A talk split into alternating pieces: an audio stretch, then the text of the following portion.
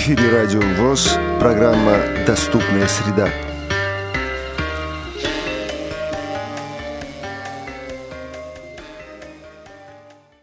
Здравствуйте, уважаемые слушатели Радио ВОЗ. С вами Анна Шугрина. И сегодня в радиостудии Виктор Андреевич Баженов, начальник отдела реабилитации инвалидов средствами физической культуры и спорта КСРК ВОЗ. Здравствуйте, уважаемый Виктор Андреевич. Здравствуйте, дорогие радиослушатели. И э, сейчас некоторые сведения о нашем сегодняшнем герое. Виктор Андреевич родился 6 августа 1946 года в Омске. Окончил Омский государственный институт физической культуры. Выступал э, за буревестник Омский, мастер спорта международного класса – серебряный призер Олимпийских игр 1972 года в командном первенстве по фехтованию на саблях, чемпион мира 1971 года в командных соревнованиях, опять-таки, фехтование на саблях, чемпион универсиады 1973 года, старший преподаватель Омского государственного института физкультуры, награжден медалью за трудовое отличие, заслуженный мастер спорта СССР Звание присвоено вам в 1989 году. И заслуженный тренер Российской Федерации 1996 год. Все правильно? Да. Замечательно.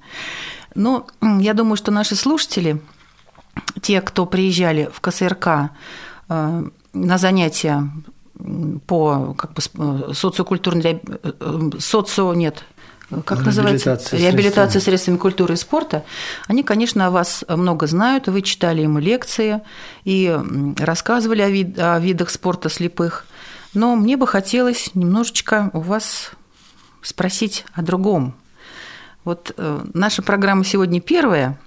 Для меня, например, это как бы очень ну, такое испытание. Но ведь вот э, для вас быть первым это, наверное, мне кажется, даже уже вошло в привычку, потому что вы знаменитый спортсмен. Вот что это для вас быть первым? Ну, быть первым всегда хорошо, всегда приятно, но не всегда это получается, к сожалению. Но все это нарабатывается годами. С детских лет всегда во дворах мальчишки играют. Из этих мальчишек лидеров выбираются и спортсмены, и тренеры – впоследствии которые становятся знаменитыми людьми не только в спорте, но и культуре, в науке, и так во всех отраслях жизни. Виктор Андреевич, а вот э, с какого возраста вы пришли в спорт и начали заниматься именно фехтованием вот на саблях? Ну, какого возраста? Возраста я лет, наверное, с 10-12. Сначала играл в футбол, хоккей, а лет 15-16, я уже сейчас не помню, начал заниматься фехтованием. Поэтому все игры футбол и хоккей помогали как раз развитию всех тех качеств, которые я проверял впоследствии. Ну вот сабля – это спортивное оружие. А вот скажите, примерно вот сколько весит вот это спортивное оружие? Ну, приблизительно. Вот в ну, руке тяжело держать? Нет, в руке не тяжело. Это грамм 500 она весит со всем снаряжением. Поэтому люди тренируются, тренируются мышцы, тренируются кисть руки для того, чтобы удобно было держать и не, не потерять ее по дороге. А вот самое главное э, в фехтовании – это что? Вот это как там, реакция? Что, что тренируют? Тренируют именно спортсмены э, вот, вашего вида спорта? Ну, фехтование – это как бы э, комплекс качеств должен быть. И должна быть и выносливость, и скорость. И как шахматы, даже быстрее, чем шахматы, надо соображать во время ведения поединка, потому что принимать решение надо за сотую долю секунды. Если шахматист имеет времени подумать, передвинуть куда ему – то фехтовальщик практически времени этого не имеет. Он должен быстро отреагировать на движение противника, защититься или нападать. Поэтому это комплекс всех качеств, которые развиваются. И сила, и выносливость, и скорость. Ну, все виды спорта, которые тренируются, все виды спорта входят в подготовку фехтовальщика. Здорово. А вот э, расскажите нам, кто ваши друзья-соперники вот по тем временам, когда вы вот э, в сборной команде СССР выступали и на чемпионате мира, и на Олимпийских играх. Вот это Виктор Сидяк, Марк Ракита, Эдуард Винокуров, Владимир Назлымов, ну и вы, вот Виктор Баженов. Ну, еще были много ребят, которые конкурировали за место в сборной команде. Тот же четырехкратный олимпийский чемпион Виктор Кровопусков из Москвы – который четыре золотых олимпийских медалей имеет. Ну, это команда, которая костяк этих... Ну, перечислять людей много, потому что все боролись за эти путевки в сборную команду для того, чтобы показать свой класс. И потом команда была у нас э, практически непобедимая. Мы редко проигрывали. Поэтому все ребята стремились попасть в эту команду. А лидерами команды, конечно, были это Сидяк, Назлымов, Ракита. Вот эти все ребята, которые... Винокуров, который, к сожалению, умер в прошлом году. Вот это лидеры сборной вообще страны были. Виктор Андреевич, а вот все вот эти ребята, вот вы из Омска, а вот они, как вас собирали в сборную? Ну, вы знаете, чтобы попасть в сборную, надо пройти кучу отборочных соревнований, начиная с первенства города, где отбирались лучшие для участия в первенстве России. В первенстве России отбирались для участия в первенстве Союза. Еще проходили мероприятия по обществам. Так что за год это было 12-13 соревнований. И где надо было набрать то количество очков или баллов, как говорите, чтобы попасть в пятерку спортсменов, которые защищают честь страны. Ну вот по результатам этого года, сезона и отбиралась команда, которая будет выступать на чемпионатах мира, Европы, Олимпийских играх. Вот такой принцип. А вот скажите, пожалуйста, сейчас вы вот со своими прежними друзьями, соратниками встречаетесь, перезваниваетесь, может быть? Да, мы встречаемся часто. Ну, многие просто разъехались. Назлымов живет в Америке. Винокуров, к сожалению, умер. Марк Ракита здесь, в Москве. Кровопусков живет в Москве. Встречаемся на соревнованиях, так, в жизни, перезваниваем, поздравляем друг друга с днем рождения, желаем, так сказать, всего самого наилучшего. А сейчас мне хотелось бы вас э, немножечко порасспрашивать о той самой Олимпиаде в Мюнхене 1972 года. Ну, помимо того, что мы знаем, как бы, что вот ваша команда стали серебряными призерами этой Олимпиады, э, все мы помним вот эту вот историю с террористами, да, палестинская организация «Черный сентябрь», который 5 сентября взяли в заложники и убили 11 спортсменов из израильской сборной. Вот вы были там, расскажите, пожалуйста, вот, что вы ну, помните, как это было? Да, это была трагедия. Мы утром э, просыпаемся, на балкон вышли, там смотрим, стоят бронетранспортеры, офицеры с собаками, с автоматами у каждого подъезда. Но это было ночью, мы не знали, не слышали, мы только слышали такой, как бы звук в стекла пуль. Ну, кто мог подумать, что это стреляют? Утром встали – танки, бронетранспортеры, вертолет на площадке стоит. И это произошло ночью все. И утром в газетах уже прямо в Олимпийской деревне все фотографии людей, которые были заложниками, их фотографии были опубликованы. Кстати, много спортсменов израильтян было из бывшего СССР, почти практически все они оттуда.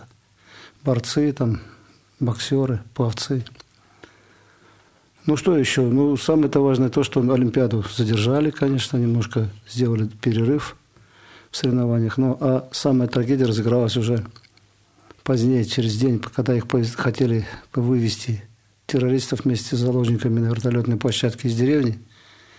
Привезли в аэропорт, а там снайпер какой-то. Выключили свет, и какой-то снайпер, видимо, немецкий по ошибке раньше выстрелил. И вот началось, конечно, это все. И все были убиты. Ну и вот э, на протяжении этих лет все это вот как бы муссировалось, но это первый раз было в жизни. Я думаю, что не только спортсменов, вообще вот такой, такой праздник. Олимпийские игры всегда войны прекращались, а, а в тот момент это была трагедия, конечно. Да, это, конечно, печально. Виктор Андреевич, ну, вернемся как бы к нашему времени. Вот э, сейчас у нас в КСРК, и, может быть, там и в других регионах э, развивается такой вот вид спорта, как настольный теннис слепых. Как вы считаете, есть какая-то вот перспектива развития именно как вида спорта, или это больше э, просто занятие физической культуры именно для инвалидов по зрению? Ну, я думаю, что вот мы приобрели столы КСРК, мячи, инвентарь, и начали играть. И это, я думаю, что это развивает все. Это развивает скорость мышления. Это даже физическая подготовка нужна для того, чтобы это слух хороший. Это как бы даже вопрос реабилитации. Ну, я думаю, со временем он станет спортивным таким достижением, где будет проводиться чемпионаты России. Сейчас, сейчас проводятся чемпионаты мира по этому, по этому виду спорта вот в Калининградской организации. Люди участвуют, даже спортсмены участвуют в международных соревнованиях. Это развивается и в Курске, и в Санкт-Петербурге – в Брянске, Калининграде. Ну, сейчас в Москве, я думаю, что это имеет какую-то большую перспективу развития. А вот вообще, как вы считаете, что важнее, спорт высоких достижений или вот развитие физической культуры? Ну, вы знаете, что без спорта высших достижений физической культуры бы не было. Сначала человек занимается физической культурой, делает комплексы упражнений, занимается, потом выбирает себе, ну, я имею в виду дети, которые или инвалиды по зрению, все сначала занимаются физической культурой, а потом лучшие занимаются уже спортом. Ну, наверное, ни для кого не секрет, что спорт высших достижений – это как бы уже высшая точка кипения, где получается и травмы, и болезни, и даже смерть. Поэтому это совершенно другая история. Виктор Андреевич, вы помимо того, что сам мастер спорта международного класса, да, заслуженный мастер спорта СССР. Вы и заслуженный тренер Российской Федерации. И я знаю, что вы тренировали молодежную юношескую сборную да, по фехтованию. Вот расскажите немножечко а, о том, что вы своим как бы вот ученикам, на что их настраиваете, что самое главное для вас как тренера было и вот для э, будущих спортсменов ну, я 13 лет был главным тренером по резерву Федерации фехтования России. И через меня прошло много спортсменов, которые впоследствии представляли сборную взрослую национальную команду. Среди них э, олимпийские чемпионы Поздняков, Станислав Шариков, Сергей. И люди, которые впоследствии достигали высоких спортивных результатов. За время моей работы было подготовлено и выиграно на чемпионатах мира где-то около 50 золотых, серебряных медалей спортсменами молодежной команды. Я уже не говорю о взрослых. Сейчас э, практически все люди, которые прошли через молодежную команду, когда я ей занимался, руководил, они сейчас представляют национальную команду, представляют э, лидеров, президент, вице-президентов э, Федерации фехтования, старших тренеров, которые работают именно со спортсменами следующего поколения. И поэтому это Кроме этого, у меня еще были личные ученики. У меня была дочь, которая была двукратной чемпионкой мира.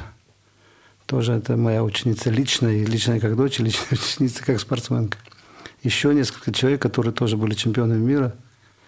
И я думаю, что это хорошее начинание, хороший пример для подражания настоящим молодежной организации, спортсменам, и как бы являясь примером вот эта вся молодежь, которая через меня прошла, на них все сейчас равняются и тренируются. А вот какое главное качество вы старались э, воспитать в своих подопечных? Ну, я думаю, что это главное качество там одно. Это любовь к тренеру, любовь к родине, которую представляешь, любовь к клубу. Это те качества, через которые никто не может пройти. Как бы спортсмен не обладал хорошими физическими данными, там, умственными данными – то ничего не получится, если он не будет бороться, не будет никакой идеи. Идея это, ну, вы сами знаете, идея это, это родина, идея это клуб, город, который ты представляешь. Вот эти качества, которые главное. Психологический настрой вот этих спортсменов должен быть именно в таком направлении. Ну, не говоря уж о всех других сопутствующих. Это и физическая и психологическая – ну да, если вот э, рассуждая на эту тему, наверное, значит, нашим спортсменам, ну вот, э, можно по последним э, играм смотреть, ну, там чемпионат мира, да, вот наши лыжницы, лыжники, вы считаете, вот там иногда футболисты, да, вот как бы.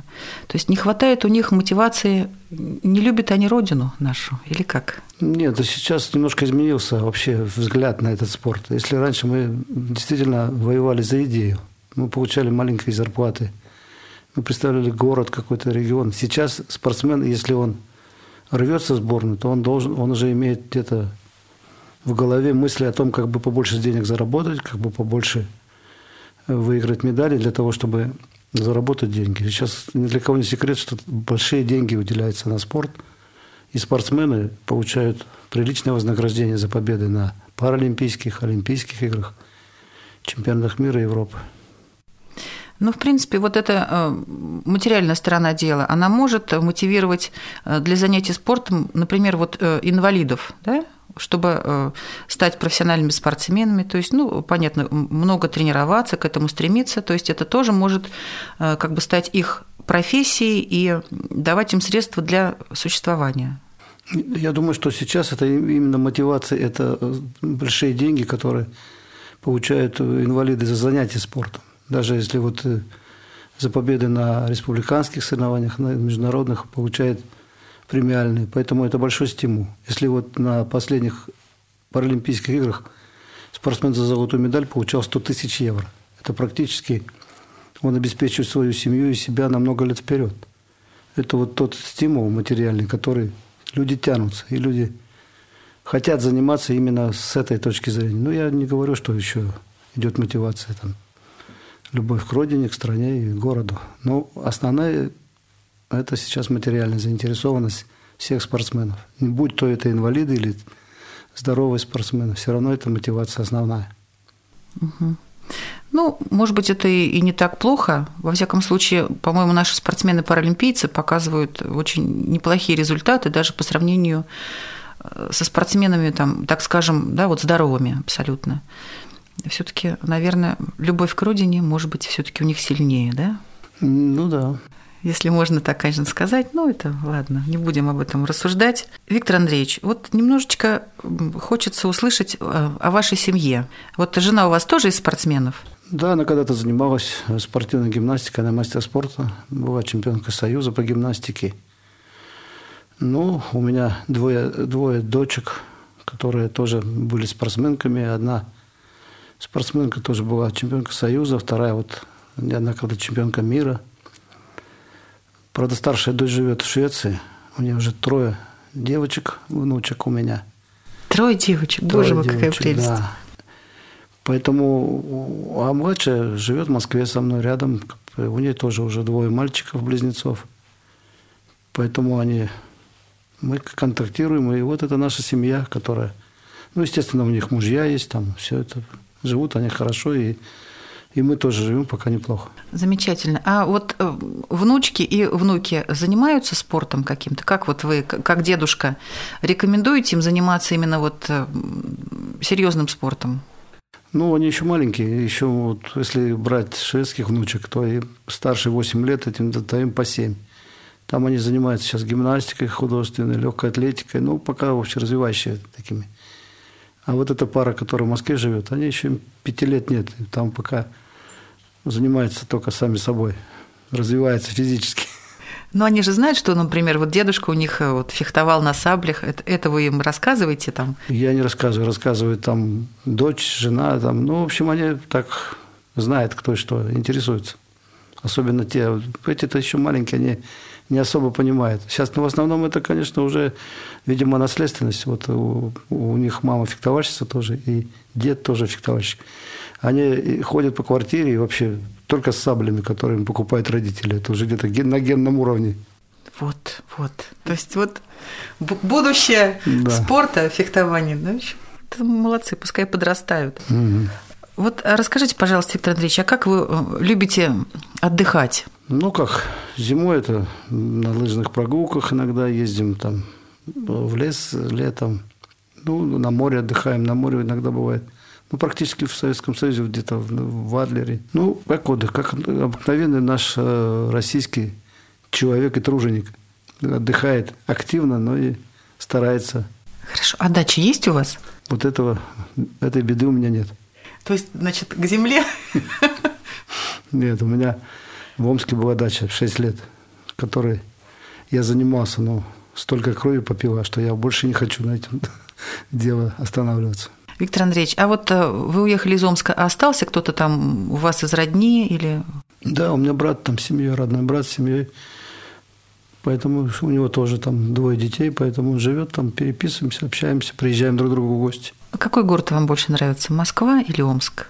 Оба, все города, где жил, и они родные становятся уже. И Омск, который родился, в котором вырос практически, это 40 лет там я жил. Ну и Москва уже тут долго я живу, поэтому я считаю, что нет плохих городов. А вообще, вот вы, наверное, ну, много поездили по миру. А, какие-нибудь интересные, может быть, э, случаи на соревнованиях? Расскажите что-нибудь. Вспомните, если получится. Ну, случай когда. Ну, вот мы, вы помните Диану, да? Английскую принцессу. Да. Мы были на универсиаде вот в, этом, в Лондоне. И она вот приходила к нам даже в гости туда, в это самое, и в зал, и потом приезжала к нам в деревню. Ну, разговаривали. Ну, такие встречи запоминаются, конечно. И потом, когда мы были в Японии на универсиаде, и когда она погибла, конечно, все ребята были в трауре, потому что мы, в принципе, были знакомы с ней хорошо. Ну, какие? Много было чего хорошего, много чего плохого, но все это стирается со временем, не запоминается. Также вот мы первый, в 77 году, тогда еще самолеты летали редко очень, мы летели в Аргентину, чемпионат мира. Мы только 26 часов в воздухе просидели. Поэтому летчики, пилоты налетают там 40 тысяч километров в час и получают, идут на пенсию. Ой, то есть в год. А мы 26 часов, пока мы добирались туда, 26 часов и 20 часов, 26 часов обратно.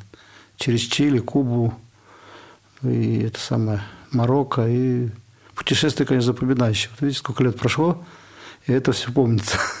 Да, это удивительно.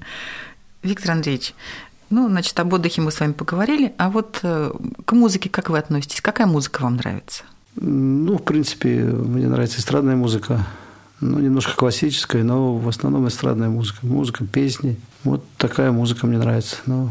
А каких исполнителей вот вам нравится слушать? Кто там из ваших любимых певцов? Ну, я думаю, что, ну, может быть, Кобзон, может быть, Кобзон, может, Басков. Ну, ну, такого плана певцы, которые, ну, в принципе, на слуху.